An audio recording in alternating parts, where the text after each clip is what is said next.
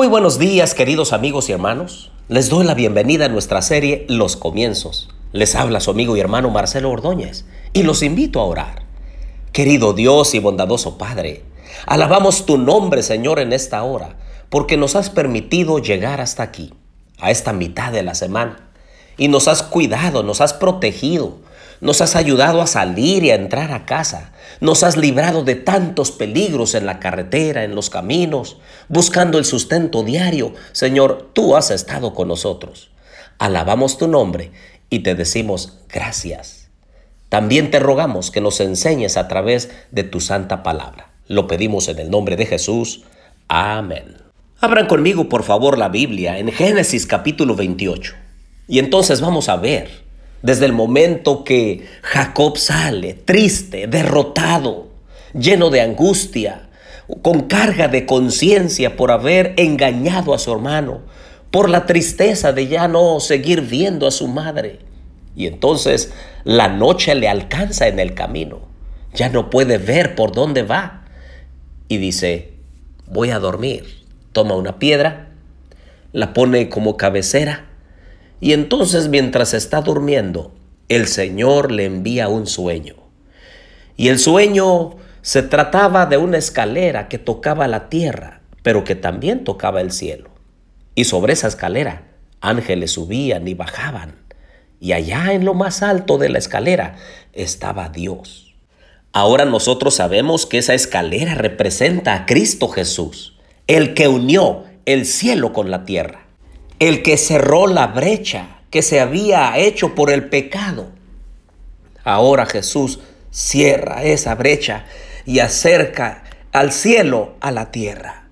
Y precisamente le envía este sueño a Jacob porque él iba derrotado, triste, desconsolado. Y ese sueño que le envía le dice, yo estoy contigo, yo te estoy buscando, te acerco el cielo a ti, allí a donde estás, y en esa condición pecaminosa, triste y desesperada. ¿Habrá en esta mañana alguna persona que se siente de lo más vil porque ha pecado? Porque en sus pensamientos ha permitido cosas indignas e incorrectas. ¿Habrá alguna persona que ha cometido pecado de comisión, que lo ha hecho, que ha infringido la ley? Hoy el Señor te dice en esta mañana, yo me acerco a ti así como estás, pero no para dejarte en el pecado, en la suciedad, en la miseria, no, me acerco a ti para tocarte, para salvarte, para sacarte del lodo cenagoso del pecado.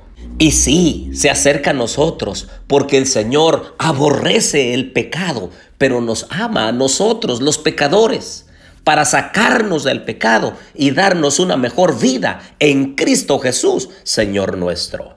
Y miren ustedes cómo se refiere Dios a Jacob. Vayan conmigo a Génesis 28, 13. Y he aquí el Señor estaba sobre ella y dijo, yo soy el Señor, el Dios de tu padre Abraham y el Dios de Isaac. La tierra en la cual estás acostado, te la daré a ti y a tu descendencia. Ahora noten una cosa, queridos amigos y hermanos. Este hombre, Jacob, era un pecador, había engañado a su padre. El Señor se le acerca en visión y le habla acerca de su futuro, aún en esa condición pecaminosa. Y le dice que la tierra en donde está acostado se la va a dar. Es decir, le está hablando de una recompensa a él, al pecador.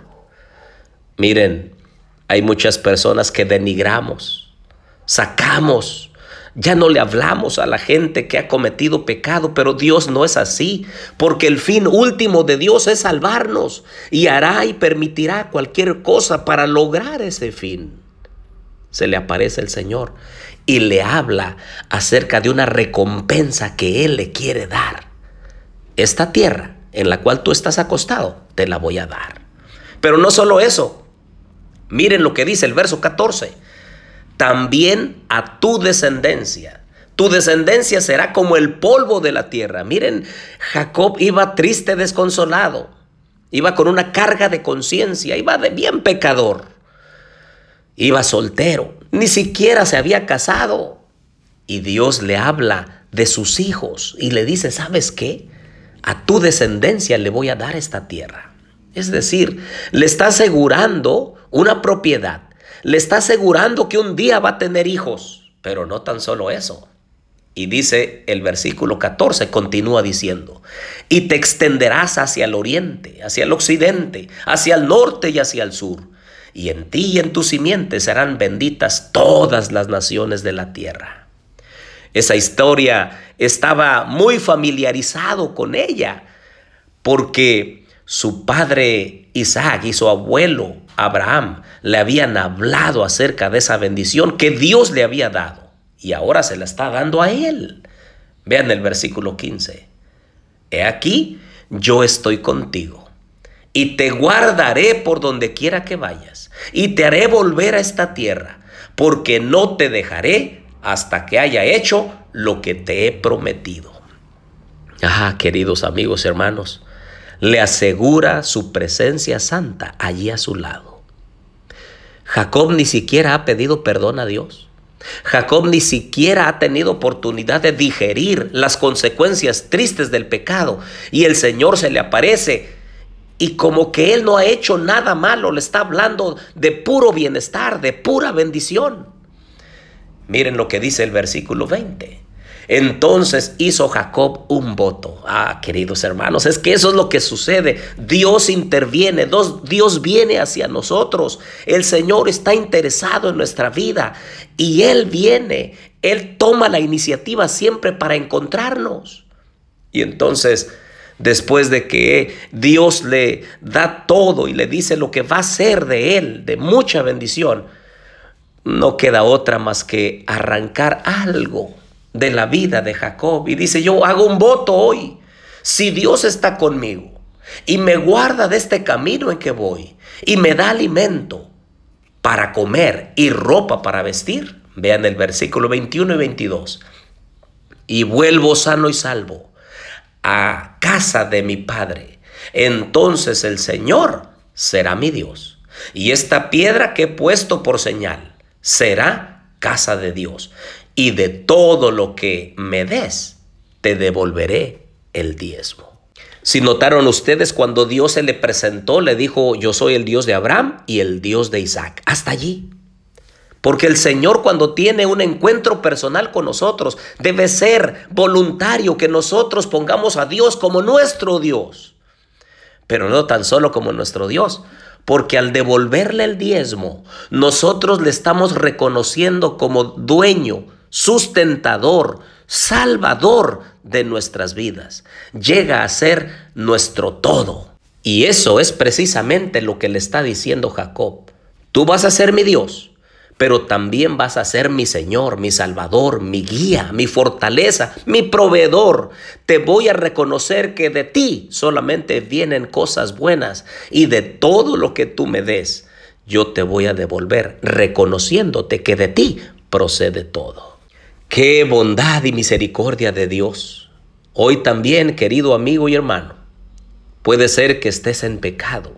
Puede ser que hayas cometido una injusticia. Puede ser que estés engañando a tu cónyuge o a tus padres o a tus hermanos. Solamente Dios sabe en qué circunstancia estás.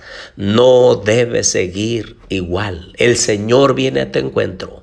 Él te habla de un futuro promisorio si tan solo le reconoces como Dios y como Señor. Oremos. Querido Dios y bondadoso Padre, bendice a mis amigos y hermanos. Tú sabes, Señor, en qué condición están. Y te ruego, Padre, que intervengas en su vida en una forma poderosa. Te pedimos todo esto. En el nombre de Jesús. Amén.